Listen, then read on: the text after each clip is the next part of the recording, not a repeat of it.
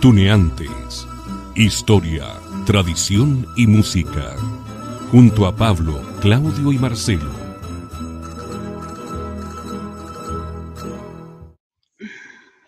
Hola, hola a todas, a todos.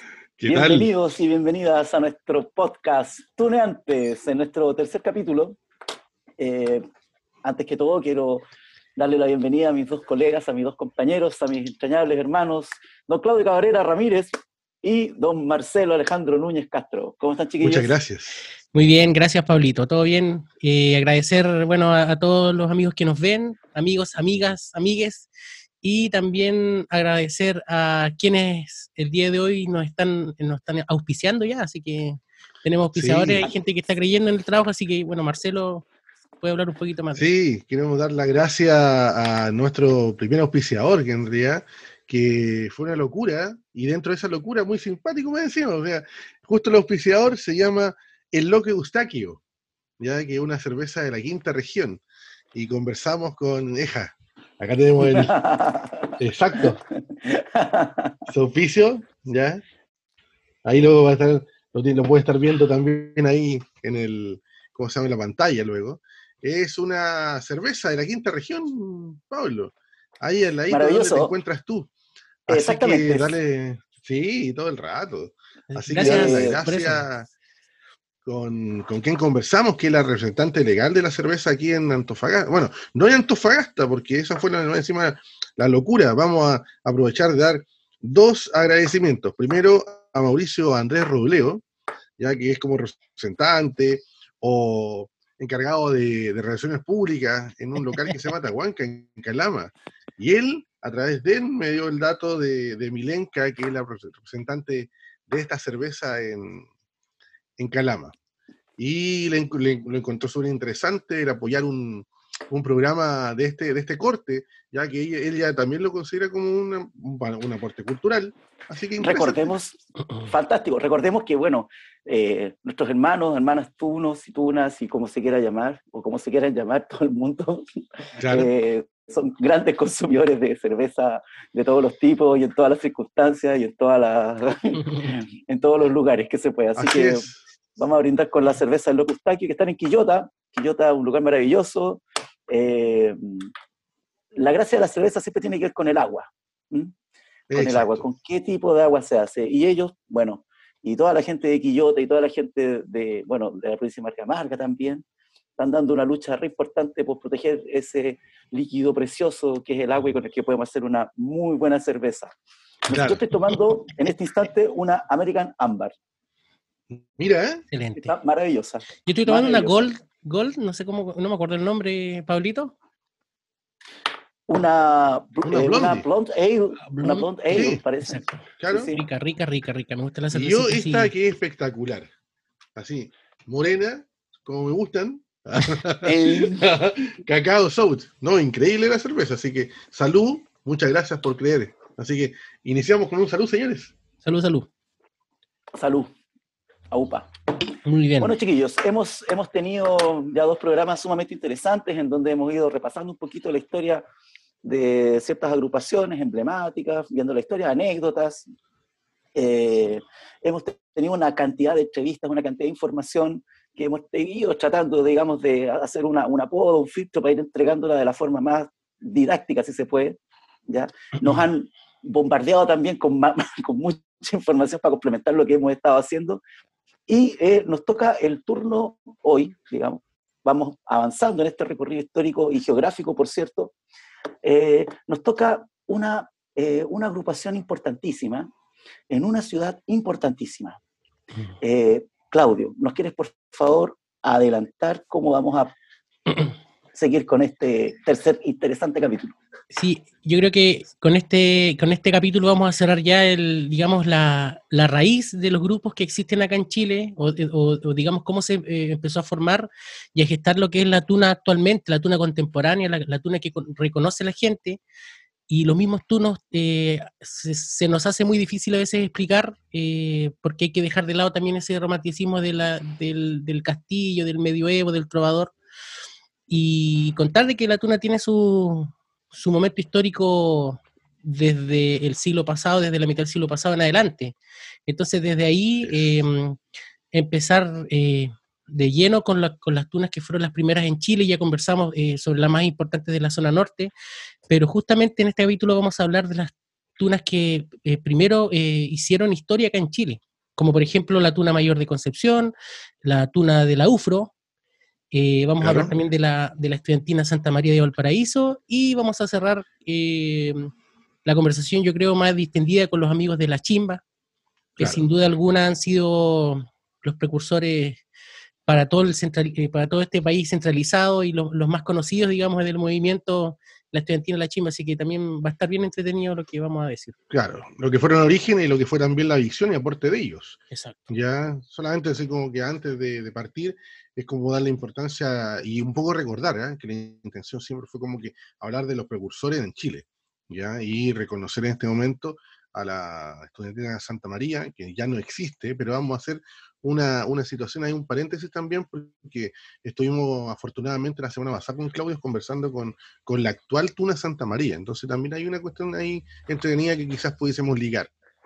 Es sumamente interesante. Vamos a partir entonces, amigos míos, con, bueno, eh, Claudio, pudimos hacer todo un trabajo de investigación respecto de la, la Tuna Mayor de Concepción. ¿Qué nos puedes Mira, primero, primero que todo, em, dar como un tirón de oreja a la gente de la Tuna Mayor de Concepción, porque lamentablemente no pudimos hablar con ellos, se negaron en, un par de oportunidades, pero bueno, uno puede encontrar también harto material en internet, en Google, y también eh, estuvimos conversando con amigos de Concepción, gente que los, que los conoce, así que en definitiva igual eh, pudimos sacar hartas cositas, bueno, y esta, esta tuna mayor de Concepción parte eh, de la mano de don Jorge Llagostera, un antofagastino del cual ya habíamos conversado de la, en el primer capítulo, eh, un personaje muy importante dentro de la tuna en Chile, ya que él es el precursor de muchos grupos, es una imagen, eh, podríamos decirlo, idolatrada por los tunos en Concepción, o por lo menos los más antiguos, los que conocen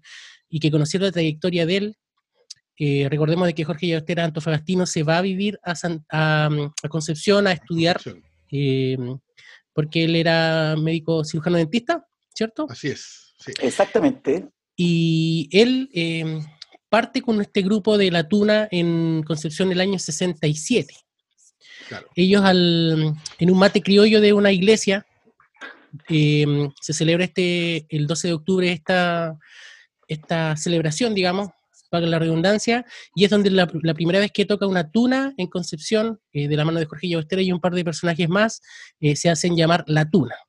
¿Ya? Este es lo primero que, el primer atifo de, un grupo parecido a lo que hacemos eh, en esta ciudad. Luego este grupo fue como creciendo, se fue llenando de, bueno, de más logros por ser el primer grupo en Concepción, se fue uniendo más gente. El año, a finales de los años 70 ellos se cambian el nombre, se ponen la tuna penquista, eh, ya porque ya tenían arraigado mucho el tema de, la ciudad, estuvieron eh, compartiendo, o sea, eh, estuvieron en las filas de la, municipalidad, em, de otros grupos que son como Centros Español y cosas así también, de este tipo. Y al fin y al cabo siguen hasta el día de hoy actuando, desde el año 67 hasta la fecha, pero sin duda alguna que no es una tuna universitaria, hay que decirlo, pero sí es eh, el semillero para muchas tunas en Concepción. De, esta tuna vienen las tunas de la Universidad de Concepción justamente. Y curiosamente, don Jorge Llaustera no termina tocando en la tuna mayor de Concepción, sino que termina tocando en la tuna eh, universitaria de la Facultad de Educación de la Universidad de Concepción, que se crea el año 91. Así es. Es un dato bastante curioso que lo dio el amigo Patricio Castillo de Conce, el Conde, un, gran amigo de la estudiantina Llagostera, que justamente nace por, por eh, darle un homenaje. En homenaje, eh, claro. A don Jorge, Exacto. Este, este caballero, bueno, él fallece a los 73 años, em, el año 99, y meses después la gente que lo, que lo quería mucho, con la cual habían compartido, eh, deciden crear esta estudiantina yagosterana para preservar, digamos, el homenaje eh, póstumo para este gran personaje de la tunería en, Chile. Él, por lo que se cuenta, este caballero, em, bueno, cuando llegó a, a Concepción cuando ya se desarrolló como tuno, digamos, como creador de algunas tunas, o de la tuna mayor en sí, eh, siempre se le reconoce como una persona que era muy, muy abierta, muy abierta al diálogo, a conversar con la gente, a entregar sus conocimientos, creo que era un excelente bandurrista, eh, se habla harto de eso también, y en definitiva un personaje bastante importante dentro de lo que es la tuna en Chile. y sobre todo la primera, podríamos decir que la primera tuna de Chile, que no es universitaria, es la tuna mayor de Concepción. Así es. Hay que también destacar ahí algunas cosas, o sea, o recordar. Recuerden que él se va de Antofagasta, que estuvo en esa, la primera fe de rata que nosotros tuvimos que realizar, porque estuvo en los, los estudiantes, o sea, en los rítmicos porteños, ¿no? En los estudiantes, sí, en los rítmicos porteños, sí. En los rítmicos, claro, y luego de ahí se va. Y bueno, eh, complementar un poco la, la, información que da Claudio, que aparte de que nosotros hicimos toda esta investigación de gente que a lo mejor por algún motivo. Yo solamente voy a, quizás voy a especular ahí, que, a lo mejor donde ya hay gente quizás mayor o a lo mejor, no sé, vos, no, no quisieron como darnos mayor entrevista. Exacto. Pero sí tuvimos la oportunidad de conversar con la hija, ¿ya? Eh, Bonchi. La, Bonchi. Ya, ella también es cirujano dentista, ¿ya? Ella se está eh, radicada en Punta Arena en este momento, ¿ya? Y, y conversando con ella, ratificar estas cosas que en realidad su padre muy querido, eh, reconoce que a lo mejor, igual que muchos de nosotros, eh, hubiese sido ideal eh, haberse dedicado incluso a la música y haber vivido de ella. Ya lamentablemente sabemos que en, Chile no se puede realizar eso, pero dice que una persona muy, muy, muy alegre. Le consulté si es que de repente había alguien de la familia que había adquirido alguna de esas habilidades, ah, de esas virtudes, y me dijo que no, que lamentablemente fue con su padre como que ahí paró todo, eh, ella y quizás uno de los nietos que baila algo de, sevillana, algo español, por ahí nomás, pero nada más. Mm, pero dice que ese es como, pero obviamente lo recuerda plenamente. Y bueno, y también hay una situación bien eh, linda, muy amorosa, yo creo que es un, una, ¿cómo se llama? Un, lindo homenaje que comentan que en el momento que don Jorge fallece en, en Concepción, mientras eh, su féretro estaba haciendo, eh, ¿cómo se ha bajado? Ya parece que lo, lo, entierran a él en, tierra y lo sepultan en tierra, claro. Y mucha de la gente en ese momento, las tunas que estaban tocando, le empezaron a tirar las becas. ¿ya? Y oh, una suerte de homenaje. Entonces, creo que un muy lindo reconocimiento a quien en realidad fue un precursor y un iniciador de muchas muchas cosas en, en Antofagasta y en Concepción. Pues, bueno, precisamente. Hay que hacer un, reconocimiento de lo que se hace. Claro, no, bueno, lo que dice, digamos, lo, que estás, diciendo tú y, con lo que está, eh, con lo que parte Claudio, habla de una persona sumamente generosa en términos de checar todo, es, algo, que es algo que, todo lo que él aprendió en Antofagasta. Llega al año personas dicen eso, Pablo. Claro, él, eh, harta gente con la que hemos conversado, bueno, de otras tunas, y los recuerdos que tienen de él es que era una persona eh, que siempre estuvo dispuesta a, enseñar, a entregar eh, esta enseñanza, no solamente a lo mejor de la tuna o de las vivencias, sino que experiencia de vida, de música. Eh, entonces esto hace de que él sea una persona muy, muy querida y por eso es que también hay tunas que, mm, que aún le rinden homenaje, a pesar de que es un, es un personaje ya, digamos, antiguo, entre comillas, porque él murió ya hace 20 años aproximadamente, pero sin duda que su recuerdo vive eh, gracias a, su, a lo que él hizo. Y lamentable, como les decía recién hace un rato, de que él no haya terminado tocando en su tuna, pero también le hace un guiño bastante importante a lo que es la tuna universitaria a él y decide tocar en una, terminar tocando en una tuna universitaria en, Concepción. Claro. Sí, bueno, notable, digamos, el, el, grado de generosidad y uno, uno puede apreciar, digamos, a partir del testimonio de vida de él, lo que finalmente significa eh, ser un tuno, ¿ah? en relación también con, con, bueno, como se conoce hoy día con los pardillos y que han cambiado el nombre a través del tiempo y que han, claro. pero finalmente es el tema de la entrega de conocimiento ¿ah? musical o histórico o incluso de vida a alguien que en algún momento toma la posta y se espera que también la vuelva a entregar. Exacto. Maravilloso, vaya nuestro recuerdo a don Jorge Llagosteras, un saludo a su familia, a, toda la gente de Concepción que... Hay una imagen, hay una imagen bastante importante también, lo recuerda. Mm. que es su señora, que ella, em, ella es, em, madrina de tunas allá en Concepción. Mira. Eh, la señora Ivonne, ella es una persona muy querida, bueno, ella también ya falleció, eh, pero también fue muy querida en, dentro de las tunas allá en Concepción, porque claro, entregaban eso, tenían esa, ese interés por, por, querer que todos supieran las cosas de, relacionadas con la tuna, la cultura, la música, etc.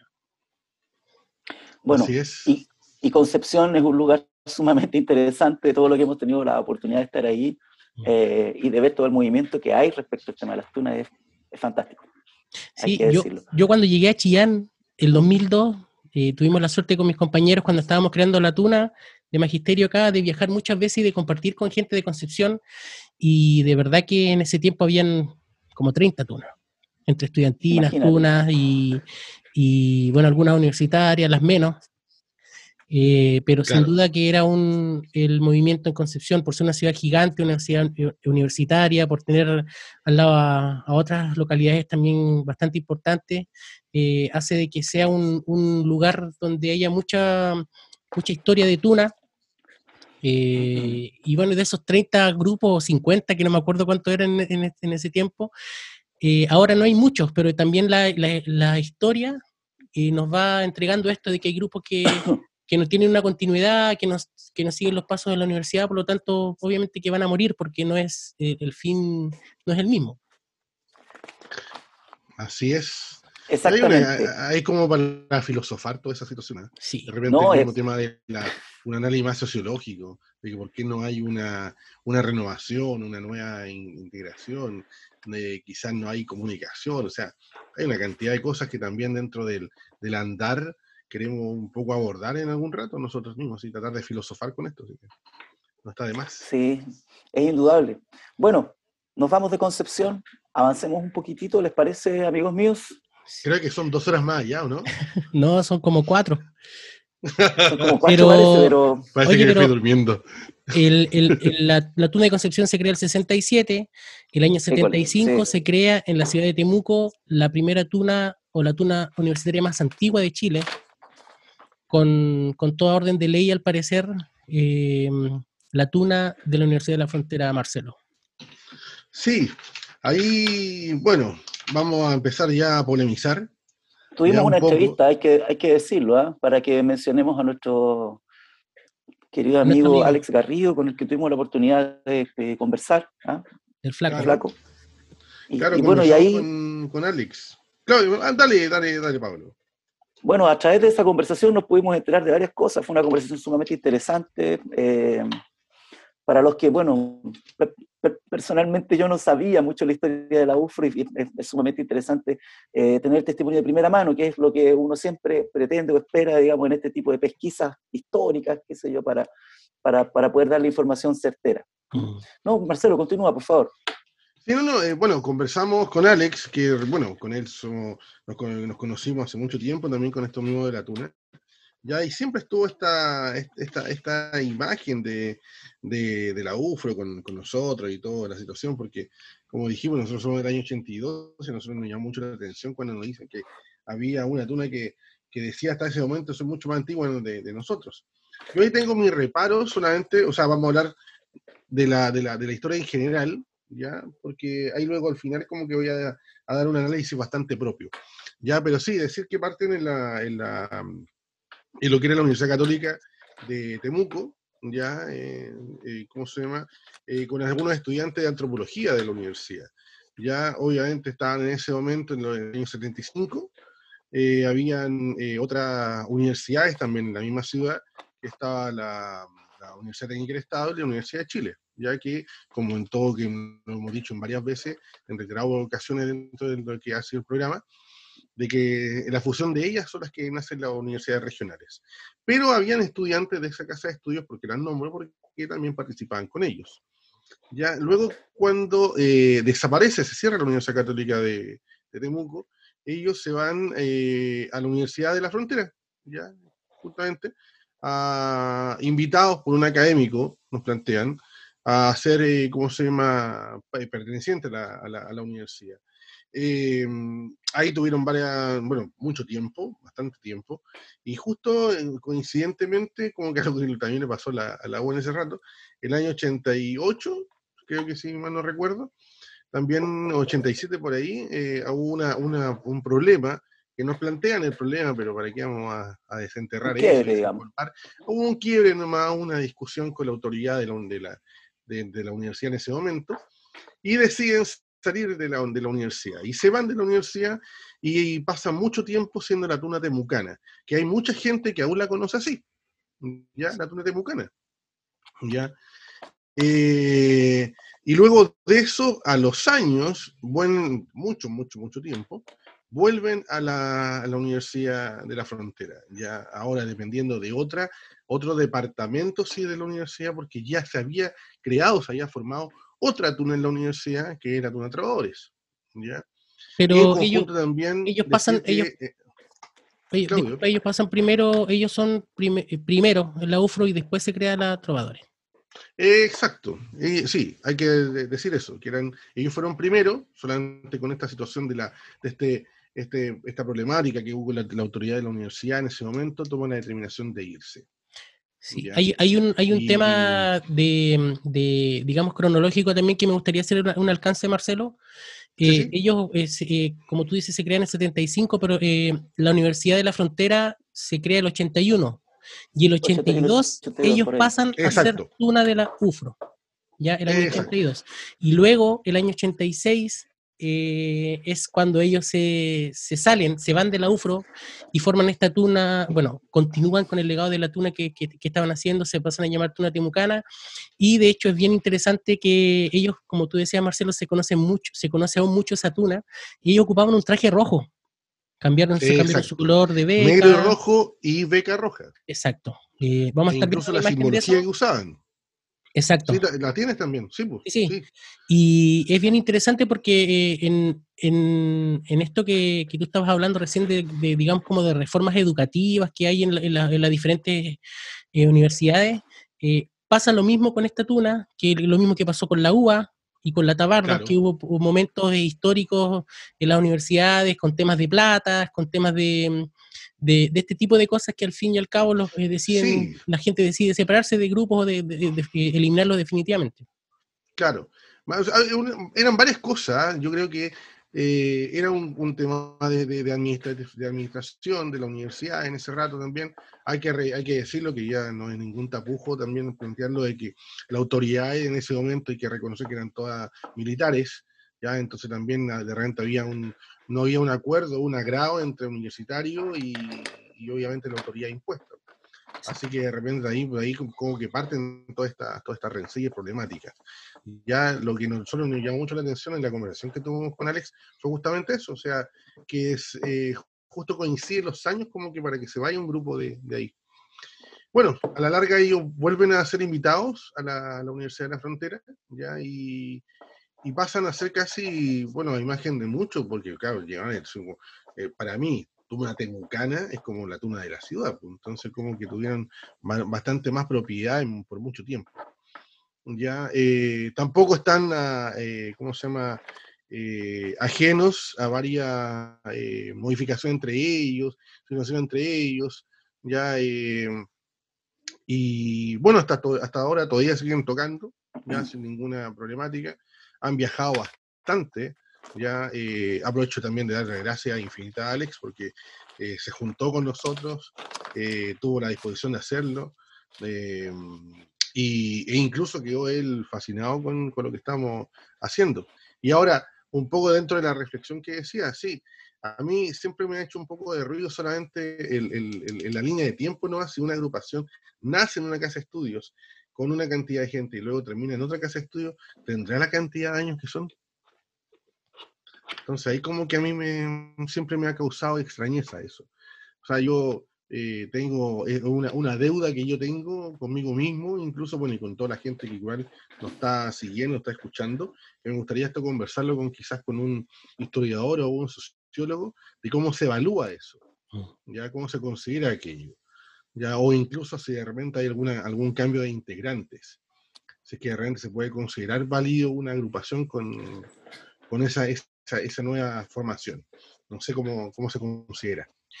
y es un, es, un, es un, denominador bastante común con los grupos más antiguos, eh, como el que vamos a conversar también con, eh, un ratito más de la Santa María, en que ellos eh, van cambiando de nombre, eh, la universidad se cambia de nombre, cambia como de giro, ha pasado actualmente que las universidades de repente cambian de color o de logo y las tunas tienen que también cambiar todos sus símbolos. Entonces, lo que les pasó a ellos igual es un, es un tema que, que era muy común en ese tiempo. Claro, sí, no, sí es cierto. Pero bueno, e-, ellos podemos decir que son, a pesar de los reparos que, cada uno puede tener, como dice Marcelo, eh, son la tuna universitaria más antigua de Chile y ellos están actualmente vivos, eh, hicieron, celebraron sus años ya el año pasado creo que, porque, porque este año no, no pudieron, eh, pero están cumpliendo desde el año 75 hasta la fecha, ya imagínense todos esos años, entonces tenemos ya el antecedente de que es la mm. primera tuna universitaria entre comillas, de Chile. Claro. Claro, más allá, digamos, de las, de las, de las, dudas existenciales de Marcelo y, de esta... Eh, Igual entiendo un poco al Marcelo porque la UA nunca ha cambiado de nombre, nunca ha cambiado de universidad, entonces uno tiene como esa, esa cercanía. Sí, a la es que sabes que, pero yo, mira, mira, salgamos un poco de la tuna. Yo voy al hecho ah. como, como, como nombre como tal. Ya hay una situación que, por ejemplo, como estudiante de la universidad y luego ya como egresado y titulado de la universidad, todavía me sigo haciendo la, pregunta. La, la, la Universidad eh, de Antofagasta ya eh, tiene todas las ingenierías que aporta la Universidad Técnica del Estado en ese momento. ¿ya? Y resulta de que hay muchas también de, de esa. El inicio de la Universidad Técnica eh, viene de la, de la, Escuela de Mina en, en Antofagasta. Y bueno, también lo, lo, que pasó con la, la Universidad de Atacama en Copiapó de la escuela mina. Y resulta de que el año, mm, hace dos, tres años, ya eh, fuimos como Tuna a cantar a los 100 años de la escuela de mina, ya con una cantidad de, de exalumnos de la Universidad de Antofagasta, de la Universidad Técnica, y un montón de cosas. Y, y, se cumplían 100 años. O sea, digamos que no haya ningún representante de la escuela mina en ese rato, ni menos que no existe. Pero se sigue celebrando aquello. Entonces, por eso digo que es como que no sé por qué esa costumbre de celebrar cosas que no sé, ya no existen. Es como que esa es la. Por eso quiero saber de algún historiador o algún sociólogo. Tú hablas de la Navidad. Hablas de la Navidad. Mira, yo no sé. Yo creo que, bueno, cada uno tiene su opinión distinta, digamos, y, probablemente también existan historiadores o tipos que eh, estudian las instituciones y cuál es la continuidad dentro de la institución y si se puede considerar ciertos quieres porque fallecieron los integrantes y luego surgen otros, o por cambio de colores, o de, en fin. Yo creo que eh, al, final del día cada, cada, agrupación va construyendo su historia eh, con las circunstancias que le tocan. ¿no? Innegable. Lo, importante es que sigan manteniendo el espíritu y, y los principios, me da la impresión, eh, el, el, el, color, ¿ah? el ánimo, la, lo que caracteriza a cada agrupación, porque cada agrupación tiene, tiene, tiene ciertas cosas que la, que la distinguen de otras. Personalidad. Exactamente, ese es el término preciso. Claro. Eh, es una discusión que está abierta y nos encantaría, por supuesto, que eh, todos ustedes nos pudiesen, digamos, compartir con, con, su, por favor. con su opinión, eh, con, su, con su visión, por cierto, y defender también lo que piensan, creen. Creo que la Tuna, insisto, es una, eh, es una institución, es un fenómeno en constante evolución, en constante cambio y que no se ajusta a ningún canon, digamos. O sea, tiene no, y, de hecho, lo que tú, lo que tú planteas, de, dentro de toda esta misma investigación y tiempos que han ocurrido, ya conversando también, eh, investigando, obviamente, eh, llegué a conversar con una chica de México, ya donde ella también hace algunas investigaciones y ayuda en una investigación a un personaje de, de este mundillo. ¿ya? No es chileno, sí, ¿ya? Y, pero ella, me decía que para ella, desde su punto de vista, la tuna no ha evolucionado nada. Y no ha cambiado nada. Entonces yo, o sea, para mí ya creo que yo por lo menos considero como evolución, ya, eh, o un cambio, la incorporación de la mujer en una tradición así, mm. ¿ya? O de repente la incorporación de instrumentos, O incluso situaciones para mí tan, tan simples como ingresar, no sé, ponerle el velcro a algo, ya es mm. eh, otra cosa. sí, ya, estamos metiendo en agua muy profunda, Marcelo. El repertorio, oye, sí, nos estamos, nos estamos yendo a. Era la idea. estamos yendo a, otro capítulo. A lo abisal, ¿ah? a, las profundidades, pero que, es sumamente entretenido como, como la conversa va para un lado y para otro. Exacto nos va llevando. Oye, eh, chiquillos, ¿qué les parece si vamos avanzando ahora? Eh, podemos, digamos, irnos un poco más al norte, digamos. Salud también. Salud, loco, loco con nuestra, Eustaquio. Con nuestra cerveza Loco Eustaquio, maravillosa, exquisita, eh, que precisamente es de la quinta región, ¿ah? o de la región de Valparaíso. De la región de Recordemos que, esa, que esa nomenclatura ya no, ya no se utiliza. Es la región de Valparaíso, y en Valparaíso nos encontramos con otra agrupación Claro. Es una agrupación bastante importante, ¿eh? Muy sí, muy importante a nivel nacional. Ya no existe, sí, ya, pero sí marcó hitos. Y creo que también fue como que motivadora para muchas agrupaciones para que se, se, inspiraran en cosas. ¿ya? Y ella, la agrupación que estamos hablando era Estudiantina Santa María.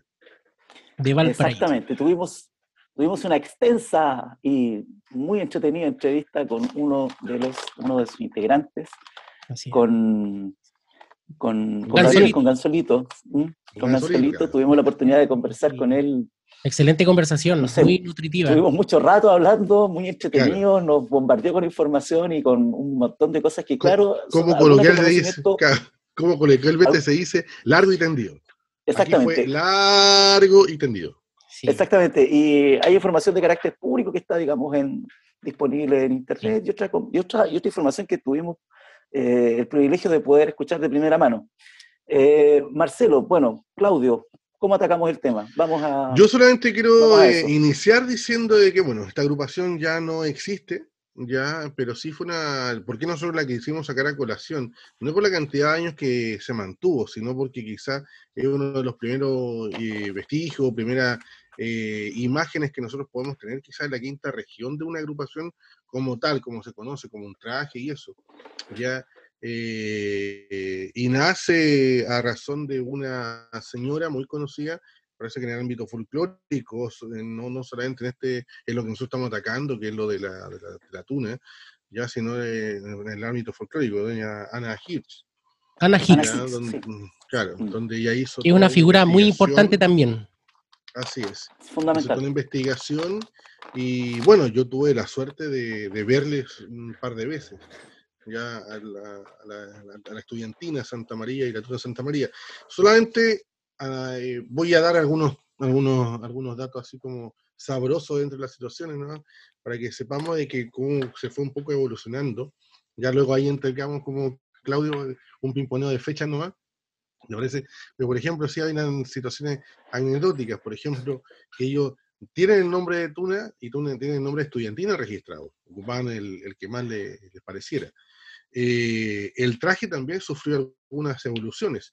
Ellos tenían una beca que lo, ocupaban en algún momento como beca o como banda, depende del momento, porque no, eh, ¿cómo se llama? No, no tenía diferencia para ellos, de importancia alguna, porque dijimos que la simbología, luego se empezaron a conocer cuál era la simbología y la importancia de ellos. Eh, ¿Qué otra cosa? Bueno, el color de, la, de, esa, de esa beca o banda era los colores de Valparaíso, que Pablo ahí es azul, amarillo y rojo, ¿no? O es un burdeo, no sé, o, más morado el azul parece. Pero, tiene amarillo. Claro. claro. Sin duda. Y, luego de, amarillo, sí. y luego de eso, eh, los trajes también.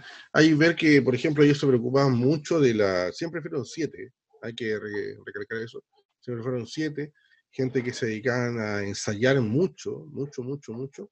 Eh, dentro de eso eh, cobra mucha importancia lo que era, que en paz descanse, uno de sus integrantes, Pedro Salazar, que era diseñador, diseñador de interiores, creo, quien se preocupaba mucho en la investigación y la puesta en escena. Entonces fue así como, por ejemplo, él ocupaba, se le ocurrió hacer trajes de brocato, ya que era el mismo traje, la misma tela que se ocupa para, para la funda de los sillones. Ya, entonces, claro, en un momento se dieron cuenta de que no, no aportaba mucho la beca, que para ellos era un paño nomás, estorbaba más el traje que, que, sumar, así que la sacaron, ¿ya? Y fue así que incluso, vamos a ver eso, Claudio, un video también de ellos, ¿no? Parte de un video que está. Los voy a invitar después a ver un, poquito de ellos, a escuchar algo. Así que eso es dentro de, de, las situaciones como sabrosas que puedo nombrar. A mí me gustaría eh, hablar un poquito eh, referente a lo que fue la señora Ana Hicks, que era una, una folclorista que estaba a cargo del conjunto folclórico de la, de la Universidad Santa María en aquel entonces, eh, muy vinculada a Margot Loyola, de hecho tan nombrada como ella en la época, que ella tenía esta figura de, de profesora de música y directora de grupo, eh, que reúne a estos jóvenes para, para realizar este, este tipo de cuadro musical, pero no como cuadro como en otros grupos folclóricos, sino que como un grupo ya estable de la Universidad Santa María, Federico Santa María, y a finales del año 76 dice que en, el frente em, a una estatua que hay, ¿cierto? Hay como un busto, no sé, de Santa María, de Federico Santa María, y una figura, la roca de donde, eh, ahí ellos hacen su, su, como su bautizo, dan el, el, puntapié inicial y es una estudiantina que, se, como dice Marcelo, siete personas, nunca más. Eh, ellos se dedican principalmente eh, no a llevar la tradición de la tuna, sino que se dedican como grupo artístico, como grupo musical. Eso es lo primero que hay que dejar en claro, de que nunca tuvo una intención universitaria este grupo.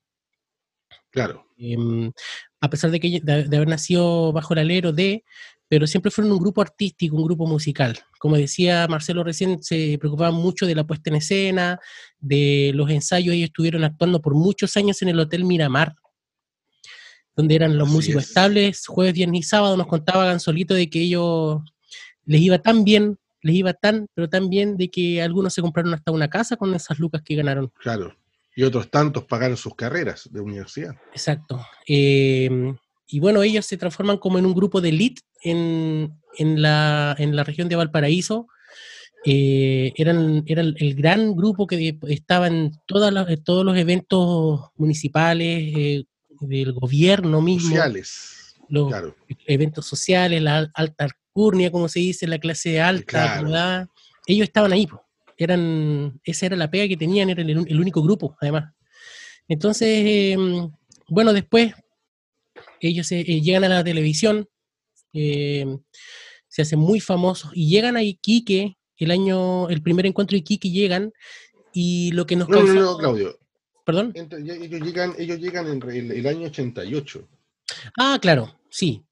Pero a lo que voy es que cuando, cuando ellos llegan a Iquique, ellos no, no son muy bien vistos por las tunas que estaban ya, porque las tunas eran muy numerosas, primero que todo, y porque también eh, las tunas de aquel entonces, estamos hablando de las, de las que estaban ya yendo Iquique, la UA, la Cabildo, seguramente alguna tuna de Arica, em, ellos los ven como un grupo musical, los ven como un grupo artístico, eh, por lo tanto son como...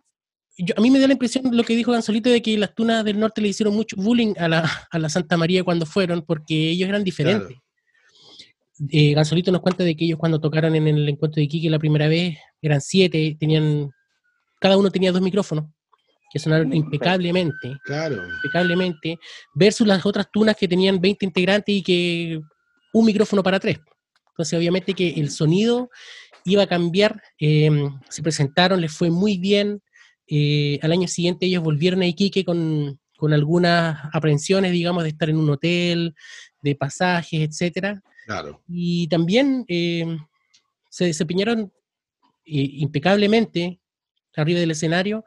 Y Gansolito nos cuenta de que hay una tuna que les fue a dar una serenata, o lo fue a conocer al hotel. Y ellos fue, eh, fue la Cabildo, fueron a conocerlo, fueron a darles una serenata, a conversar con ellos, a, mostrarles la gratitud, digamos. Pero, pero siempre, digamos, ellos tuvieron esa imagen de artistas, eh, entonces también hay que destacar eso, como digo, no, era un grupo social como es la tuna, como la vivimos nosotros, sino que se preocupaba eh, perfectamente de lo que era su, su lado artístico, su beta artística. Y eso es lo que yo les quiero ahora, antes de que sigamos la conversa, los quiero invitar a ver un video de una participación de ellos en la, en la televisión chilena, donde sale con eh, conductores de la época y Cecilia Boloco. Eh, Javier Miranda, ¿no? No, otro, eh, César Antonio Santi. Es el... César Antonio Santi, tiene razón. Vamos a ver un poquito de esto ahora para que la gente los conozca también. Es un material que está en YouTube, así que igual lo pueden buscar, pero es bastante interesante y van a poder ver un poco los, los trajes, digamos, y la performance. Y para que sepan, el que está justo en el medio, ya, tomando la guitarra, él es Gabriel, el solito. vamos entonces con ello. ¿Ok? vamos, a eso. Claro.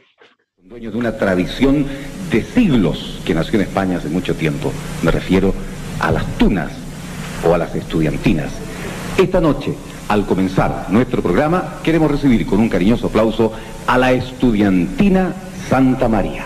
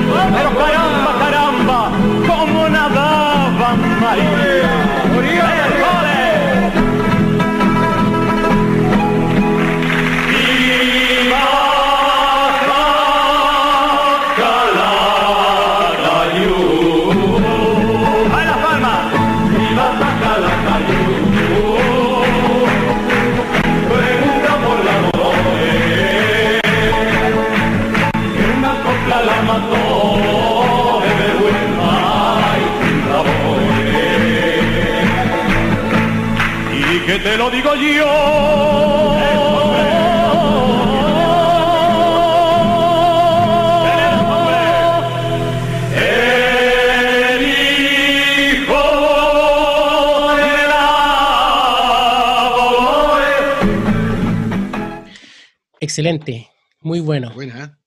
Puesta en escena, el trabajo de ellos es muy impecable. Em, bueno, y como estábamos hablando recién, em, hay como un antecesor, y que Marcelo nos va a explicar ahora, eh, hay un antecesor de esta estudiantina, em, pero bueno, mejor lo, cuentas tú. O Pablo. Sí, hay una, una, idea, una idea muy similar. Dime, Pablo, yo, quería hacer un, antes, digamos, una opinión, digamos, que tiene que ver con la figura de la, de la señora Ana Hicks, que en, en, la Santa María es trascendental desde el punto de vista, digamos, del orden y de eh, una, una, dirección fuerte, digamos, mm. según lo que en la entrevista nos dice Gansolito. Lo que permite, digamos, a, eh, sí mismo tener, a través de esta férrea dirección, eh, una continuidad durante, en el tiempo, digamos, ¿no? Haciendo el parangón también con don Jorge Llagostera, digamos, como una figura, como un, un, ser humano, digamos, logra tener tan cantidad de influencia eh, y determina finalmente la historia de una agrupación eh, y la proyecta en el tiempo. Quería solamente hacer el comentario y el, eh, realzar un poco la figura de la señora Ana que me parece que es fundamental. Y muy, muy fundamental, muy fundamental porque la rigidez de ella eh, permitió de que este grupo fuese lo que fue. Así es. Ese orden, ese orden en lo musical, en, en, la, en, la, puesta en escena, en lo artístico. Súper importante. Y bueno, después de cuando la señora Ana se deja de, de, ser la directora de este grupo, Pedro Salazar pasa, pasa a dirigirlo. Eh, y bueno, ya después el grupo entra en decadencia. Eh, después se reactiva y, mm, bueno, el otro día, como decía Marcelo, estábamos conversamos con los chicos de la Tunas de la Santa María actual, ellos también tienen hartas ganas de, bueno, la universidad les pidió, eh, hacer una continuación de los años de la estudiantina Santa María con lo que son ellos ahora. Entonces tenemos una tuna que es del año 76 hasta la fecha también ahora, pero refundada hace un par de años. un saludo también a, los chicos que fueron sumamente amables en... sí, pues la, universidad les pidió que los lo considera como una refundación. Ya ellos consideran que no, pero bueno, para en los ojos de la universidad lo, lo consideran así, así que bien por ellos, ¿no? Y gracias también por la invitación que nos hicieron a Claudio y a mí como para llegar a conversar ahí y hablamos un montón de cosas que son re atractivas, pero sí. en algún otro momento se las daremos Marcelo, Marcelo, yo te quería hacer una consulta porque hay un antecedente también bastante importante eh, y que va relacionado con un personaje muy famoso dentro del mundo de la tuna acá en Chile, que es don, Jorge, eh, don Ramón Andreu. Eh, tenemos información que él mismo nos ha entregado y se agradece mucho su tiempo eh, y las ganas de participar también en esto, donde él nos, nos presenta a un cuadro folclórico del año 70, que sería como el primer antecedente de tunas acá en, Chile, o por lo menos un intento de hacer la Claro. Sí, primero eh, decir que con quien yo me, primero nos entrevistamos fue con Miguel de la Barca, ya que es eh, todavía integrante de la estudiantina de la Chimba, que es con, con quien vamos a terminar. Pero para, para dar toda la línea de tiempo, vamos a comenzar diciendo de que, claro, se, eh, lo, que, lo que hicimos fue un poco dar las dos, como que comparar las dos versiones, ¿ya? pero no hay nada que, o muy poco que de repente dicta de lo que mejor hay alguna, una, no, no, no acuerdo, ¿ya? Pero solamente por una situación de fechas. Ahora, obviamente, en honor al, a los años, tenemos tiempo que también uno se puede equivocar, eh, quizá en alguna fecha, alguna época y tal. Pero sí decir de que, claro, el, el año 64 mm, ya este, se, se, crea el, eh, ¿cómo se llama? el grupo Rauquén, ya donde era director eh, don Adolfo Gutiérrez, ya. Eso, este conjunto lo, lo fundan, lo forman ya con una cantidad de familiares. Rauquén, básicamente porque dice que era un sitio cerca de Curicó, ya de una, una localidad cerca de Curicó, y la gente era de allá, ya no es, no es mayor eh, ciencia que esos, ya solamente. ¿ya? Luego de ahí hasta el año, bueno, siguieron estando luego en Santiago eh, con, una cantidad de, gente haciendo este, este, o sea, este grupo folclórico expertos, no, nos cuentan expertos en hacer cuadros ya de, de, folclore, de todo, ¿ya? Y experto en particular de hacer una situación que eran eh, cuadros de época. Y fue así con, bueno, empieza a ingresar mucha más gente, y dentro de esta gente ingresan algunos eh, grupos parroquiales del, del, de barrio, que estaban por ahí cerca, que era, eh, ¿cómo se llama?, el sector de Santiago con Salvador, ¿ya?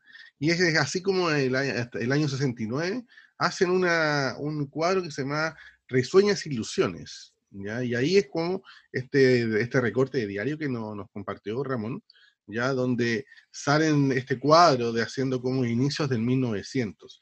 Ya decir que también este conjunto folclórico había una folclorista bastante conocida, ya que era Marisa Pastor, ya y muy, o sea, eh, dentro del momento bastante eh, llamativa. Bueno, y me imagino que en el, mundo del folclore también debe ser bastante conocida e importante ya para el folclorista. Ese cuadro ya eh, donde interrumpe en una, en una plaza, ya esta estudiantina, ya con algún traje de la época.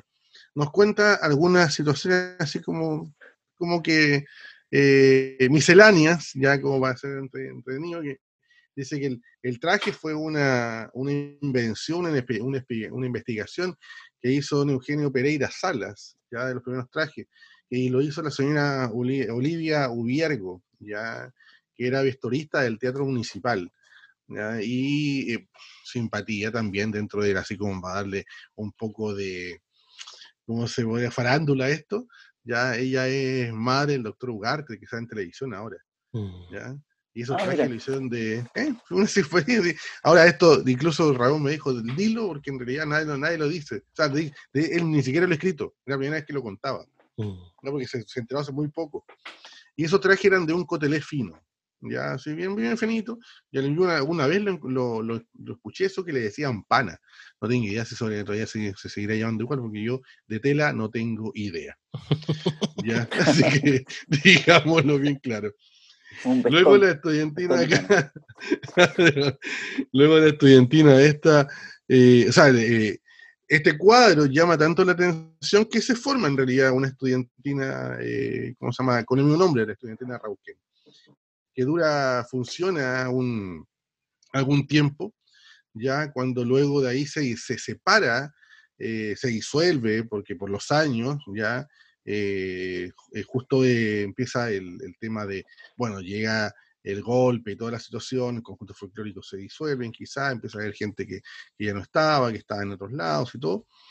Y luego comentan de que estando en la peña de la familia de Manuel Luna, ya que era el, fue por mucho tiempo eh, el director de la estudiantina La Chimba, ya, pero forman ellos ya una, eh, ¿cómo se llama? Una agrupación una agrupación que se llama Raíces, ¿ya? Al igual que Rauquén, pero ahora se llama Raíces. Las, hacía exactamente lo mismo, ¿ya? O sea, conjunto folclórico, y hacían cuadros también de folclore. ¿Ya? También hay una, una, unas problemáticas entre ellos, ¿ya? No, no, vamos a, no vamos tampoco a andar en eso porque nosotros ya dijimos que no nos vamos a meter en, en ese tipo de, conversaciones. Y ahí ya se, mm, ¿cómo se llama? Se, van de la, de la, agrupación el año 83, eh, ¿ya? Comenta incluso Miguel Abarcay que se sienten un poco incómodos todo, por esa razón se van y en algún momento, que tiene que haber sido como en el 83, a inicio, por ahí del 83, por ahí a mediados, quizá, no sé, se juntan en una peña en el Parque O'Higgins, ¿ya? Y estaban de forma, de, de manera informal, estaban compartiendo entre amigos. Y ahí se le ocurre hacer, eh, eh, ¿cómo se llama? Dicen así como un grupo de amigos, como quizá una fogata, oye, ¿por qué no, no cantamos los que cantamos cuando estábamos en este grupo? Y suben el escenario. Y ahí donde les fue también, tan tan, tan eh, ¿cómo se llama? Fue bastante aceptado eso. Es como se juntan luego en la, ¿cómo se llama? En la casa de Rubén Soto, ya, él, ¿cómo se llama? El primer integrante de, de la estudiantina de la chimba, que forman el, día 23 de agosto del 83, forman la estudiantina de la chimba ya, así con, con todas las de la ley. Ya eh, me, me, cuentan que Rubén Soto estaba casado en ese tiempo con una señora que era agregada cultural de la cosa de Francia. Ya, y bueno, estuvieron harto rato eh, participando ahí, tocando, luego él se va a, con esta señora que su, bueno, era su, su señora, su esposa, se va como agregada cultural a, a Sudáfrica, eh, fallece lamentablemente allá, pero la estudiantina continúa aquí. Eh, estuvo como mucho tiempo, eh, ellos tuvieron la imagen, me contaba Miguel, de tener un director y un tesorero afuera, no que estuviese en el grupo, o sea, básicamente un director que estuviese fuera, bajo escenario, para ver cómo la puesta del escenario, cómo, cómo se veían y cómo sonaban. Y esa figura la tuvo por mucho tiempo eh, Pancho Mesco, ya a muchos les puede sonar el apellido, y justamente sí, uno de los dueños, hermanos de los instrumentos Mesco, ya, y Flor Ángel, ya que era su señora, según me cuentan. Y ellos ensayaron por mucho tiempo en los inicios en la casa de los Mescos. Y después de ahí empezaron a hacer algunas consultas, ya eh, cómo empezar a, eh, los trajes y eso. Ya eh, dice que incluso dentro de las investigaciones, y Miguel lo dice esto, ¿ah? esto es casi textual por él, dice que de si él hubiese, de él hubiese dependido, o de, de los iniciadores hubiesen dependido, no hubiesen ocupado el traje que actualmente utilizan, ¿eh? el que se les conoce a todos, con este bombacho, la chaqueta y la banda, porque dice que desde el punto de vista de él fue una equivocación hacerlo, porque mm, si se, se, considera hacer un cuadro de época del 1900, el Chile del 1900 o el Santiago del 1900, nadie andaba vestido en esa época así. Claro. Entonces, pero ellos, por ejemplo, dicen que dentro de esta investigación tomaron el, traje que tenía el grupo Rauquén en sus inicios, tal como lo, lo, dije. Son los del cuadro, cuadro de... Exacto. Mm. E incluso dentro de esas mismas investigaciones llegaron hasta a conversar con don Pepe Goles, don José Goles, que era del estudiante rítmicos. Sí. ¿Ya? Y pues, ¿qué, qué, qué cosa usar, así como que si realmente pudiesen darle algún alguna idea, alguna guía o algo. Y él solamente le dijo, no, no te puedo decir nada porque era estudiante rítmico, nosotros nos pusimos estudiantes rítmicos porque éramos estudiantes y teníamos ritmo, no tenía ninguna ciencia más que eso. o sea, corta y fome se los dijo. ¿Ya? Y luego de ahí decía que el terciado, esto lo, lo, lo ¿cómo se llama? Eh, lo dice también dentro de una reflexión, Miguel, que dice que la, la, banda que usan, porque ellos usan una banda, un terciado, cruzado, ya de color rojo, y era por eh, la... Mm, dice que el, estudiante becado de la época, por la Universidad Real de San Felipe, era el que usaba eso. Entonces ellos ah, como que haciendo una reminiscencia a eso, así como que una mm. seña a eso. Ando buscando esa banda.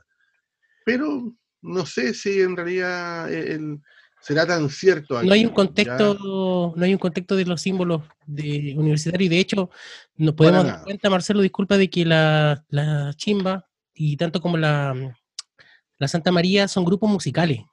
Eh, nacen nacen eh, pensando en eso, en ser un grupo musical. Y el mismo repertorio que nos, decía Gansolito, se, se, me olvidó mencionarlo recién, y me imagino que también pasó con la chimba en su inicio, folclore, eh, mucho paso doble español, español digamos, eh, bien torero, flamenco, rosa y todos estos, estos como clichés, em, pero principalmente eran grupos musicales. No eran y tenían mucha presencia, mucha presencia en el estadio español, mucha presencia en ese círculo, siempre. Entonces eso era como la cercanía que tenía. No hay que, no hay que olvidar, Marcelo, disculpa, de que la, la chimba es, tan importante porque, eh, como yo decía recién, eh, Santiago es Chile, entonces eh, la chimba se transformó en un grupo muy, muy connotado. Estuvieron hasta en el Festival de Viña, donde sacaron una importante participación, ganaron, creo que el segundo lugar, si no me equivoco. Segundo lugar, Un tema, pero espectacular, que se llama Están naciendo una raza. Y ellos han participado, siempre se han movido en este tipo de, shows, en festivales folclóricos. Eh, y para mí la, chimba, haciendo como una, una, opinión bastante personal y, reflexionando también sobre lo que hemos estado conversando sobre ellos, eh, son un baluarte importante porque han estado en en, todas los, en todo lo que es la historia de la tuna que en Chile, a pesar de no ser una tuna. Exacto. De hecho, la, de, hecho, la Chimba es una de también de los fundadores del, Encuentro Iberoamericano de Tuna y estudiantines de Quique. Sí, su aporte ha sido pero espectacular. El, aporte cultural de la estudiantina de Chimba es notable, es muy notable. Uno de los últimos que, trabajos que, están, que hicieron fue incluso un trabajo de homenaje eh, a Víctor Jara. Hicieron una cantata, claro. Claro, exacto. Y bueno, y mm. también ahí hay que, considerar un tema de que el nombre, nombre es una mm, situación muy, muy atractiva que nosotros nos llama mucho la atención, que ellos se, ya, se hacen llamar la chimba, porque Claudio, tú bien lo dijiste el otro día, etimológicamente se, es la, chimba significa es que son de la otra orilla, de otro, del otro lado. del otro lado. La otra vereda, Entonces, sumando y restando, año 83, y con toda esta línea de tiempo que les diré, ustedes piensen ahora, ¿de qué lado eran ellos con mm. esa banda roja? No hay nada más que pensar. Así que obviamente de derecha no eran. Oye, para, para, se, aplaude aquello, ¿ah? información, notable, em, Entonces podríamos decir de que don Ramón Andreu no tiene nada que ver con la estudiantina La Chimba y tampoco la Santa María, a pesar de que él ya tenía su trabajo con la estudiantina de Rauquén, digamos. Exacto. Y parece que también hay otra estudiantina que hacen también que es Raíces eh, en, ese, en, esos años. Entonces, hay que aclarar porque hay, harta gente que a lo mejor piensa de que don Ramón eh, pudo, participar, pero como dice el Marcelo que tuvo la, entrevista con él, no, no fue así. Claro. Mm. Hay que solamente aplaudir el trabajo que él hace como historiador. Ya lo encuentro notable, un aporte interesante. Todo lo que sabemos relacionado con la estudiantina Fígaro, y con las, estudiantinas de esa época son gracias a él. Así que se agradece mucho su, aporte. Así es. ¿Mm? Pero sí es una, una, situación solamente de que, bueno, nosotros ya, este es el tercer programa que llevamos y nos hemos dado cuenta de toda la investigación y conversación que hemos tenido, de que si la, la, tuna como tal, como la conocemos actualmente aquí en Chile, hubiese en realidad comenzado el 60 y algo, como dicen, estaríamos en este rato en otra instancia. Mm. ¿ya? Entonces eh, se, entendía, se entenderían y se, sabría la, la, simbología, la filosofía de esto, ya habría algo mucho más en común de lo que ha llevado hasta ahora a la, tuna y ahora a, llegar hasta, esta época. Así que es como para clarificar un poco, no estamos haciendo diferenciaciones, ya dejémoslo claro, lo dijimos desde el primer programa, que no estamos hablando de, de grupos que si son universitarios o no son universitarios, ya simplemente es entender de que hay un, un, crecer en el andar por el tiempo, en, los años que ha transcurrido esto. Exacto. Eso, interesante y, qué bueno saber eh, de dónde venimos.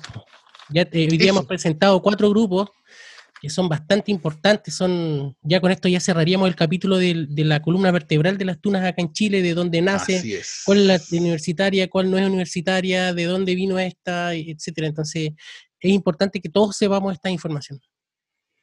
Exactamente, y, y, a la medida que la podamos complementar, a la medida que nos puedan también eh, hacer preguntas, otros aportes también para, eh, para poder hacer un poco más general la información. Eh, amigos míos, ¿qué, qué, se nos viene el próximo capítulo? Haciendo una suerte como de Vamos a hacer una adelante. me voy a tomar un traguito. Me parece. Y luego... Sí, con nuestros grandes amigos del Loco Eustaquio de Quillota. Sí, vamos a hacer un adelanto para que ya sepan de qué se trata y a lo mejor nos estén esperando con, con, con ansias, con entusiasmo. Hay mucha gente que incluso nos pregunta cuándo sale el programa. Ya, y bueno, aclarar así, nos estamos demorando un poco más en este, porque justamente nos costó el recabar más información y tratar de ser bastante transparente con, con ustedes.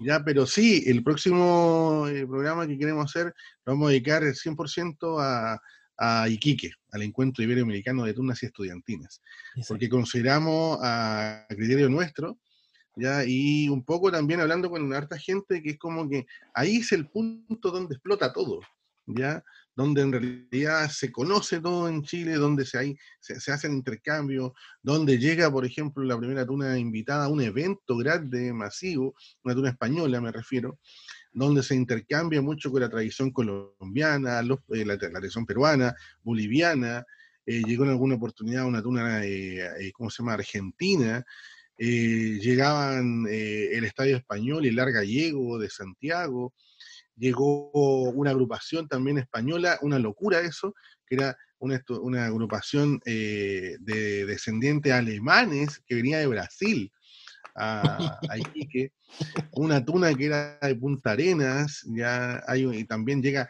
eh, primera vez una agrupación mixta que se disuelve, o sea, hay una cantidad de cosas que pasó en, ese, en esa ciudad, ya, para que se den cuenta que no solo fue el combate naval de Iquique, sino hay muchas más cosas en Iquique. No, hay muchas cosas más, por supuesto. No, o sea, Iquique es mucho más que, bueno, que varias cosas. Y, eh, la historia es tan grande, eh, hay tan, tal cantidad de información, tal y tanta cantidad de información que probablemente nosotros tengamos que hacer una pesquisa mayor y claro.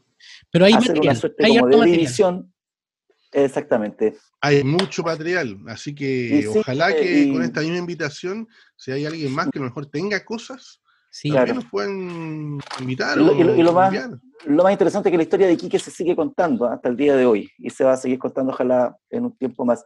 Queremos dar los agradecimientos a los queridos amigos de Concepción, a, la, gente de Temuco, a los amigos de Valparaíso, a la gente de la chimba, con las personas, a don Ramón Andreu, a, eh, a la familia de don Jorge Llagostera, digamos, bien a nuestros entrevistados eh, y a todos ustedes que nos siguen regalando su atención. Estamos muy contentos con el recibimiento que hemos tenido, por las felicitaciones también. Y eh, bueno, me despido yo, dejándolos a todos invitados para el próximo capítulo que se va a venir con todos. Amigos míos, Claudio, Marcelo, Yo da las gracias por el apoyo de siempre y bueno, y también da las gracias al auspiciador a esta oportunidad y el tercer programa y tenemos un auspiciador para nosotros es notable. Así que gracias por el apoyo y, y si alguien más también nos quiere apoyar, ahí estamos. Alguien nos creyó. Me yo por ahora, así que. Excelente. Así que muchas gracias. Sí, yo igual me despido. Muchas gracias, queridos amigos. Y antes de, eh, de irnos, los quiero dejar con un temita. Con el Están haciendo la raza de la chimba en Viña del Mar. Fantástico. ¿Ah? eso. Muchas gracias, Loco Eustaquio. Muchas gracias, amigos. Nos vemos pronto. Saludos, Pablito, Marcelo. Nos vemos pronto. Gracias. Chao, chao. Tuniantes. Están haciendo una raza de Nano Acevedo en la voz de Nano Acevedo y la estudiantina de la chimba.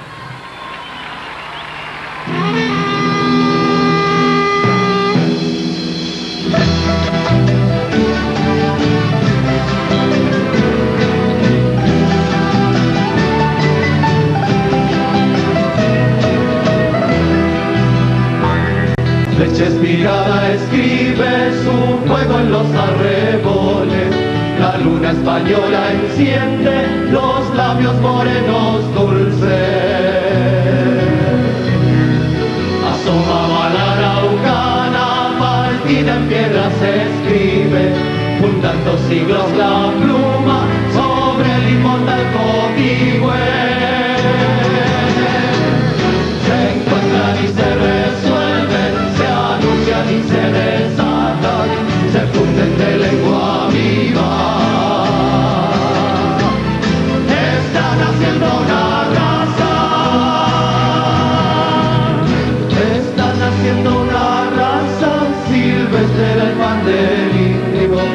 Azul mar es la mirada del jinete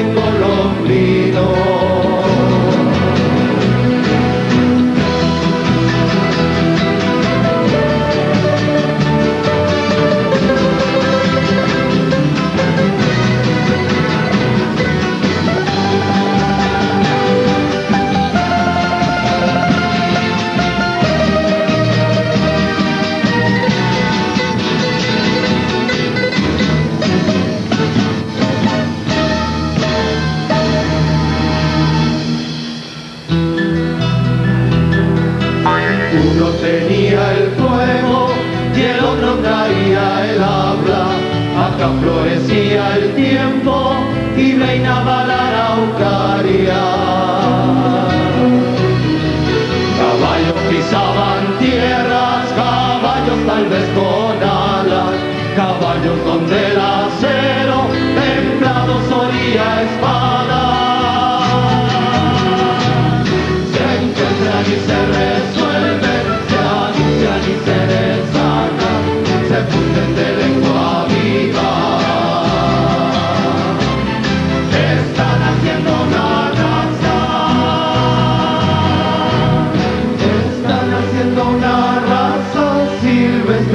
del indio, azul mar es la mirada del jinete colombino.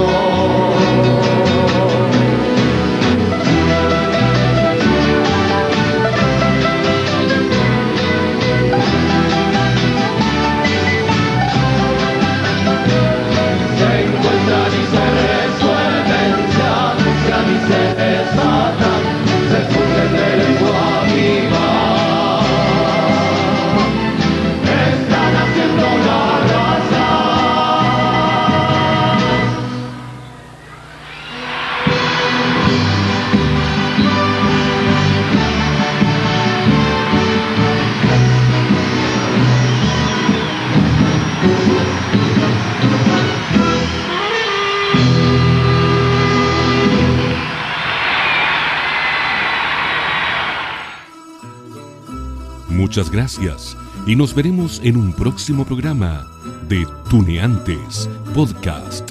Síguenos por nuestras redes sociales.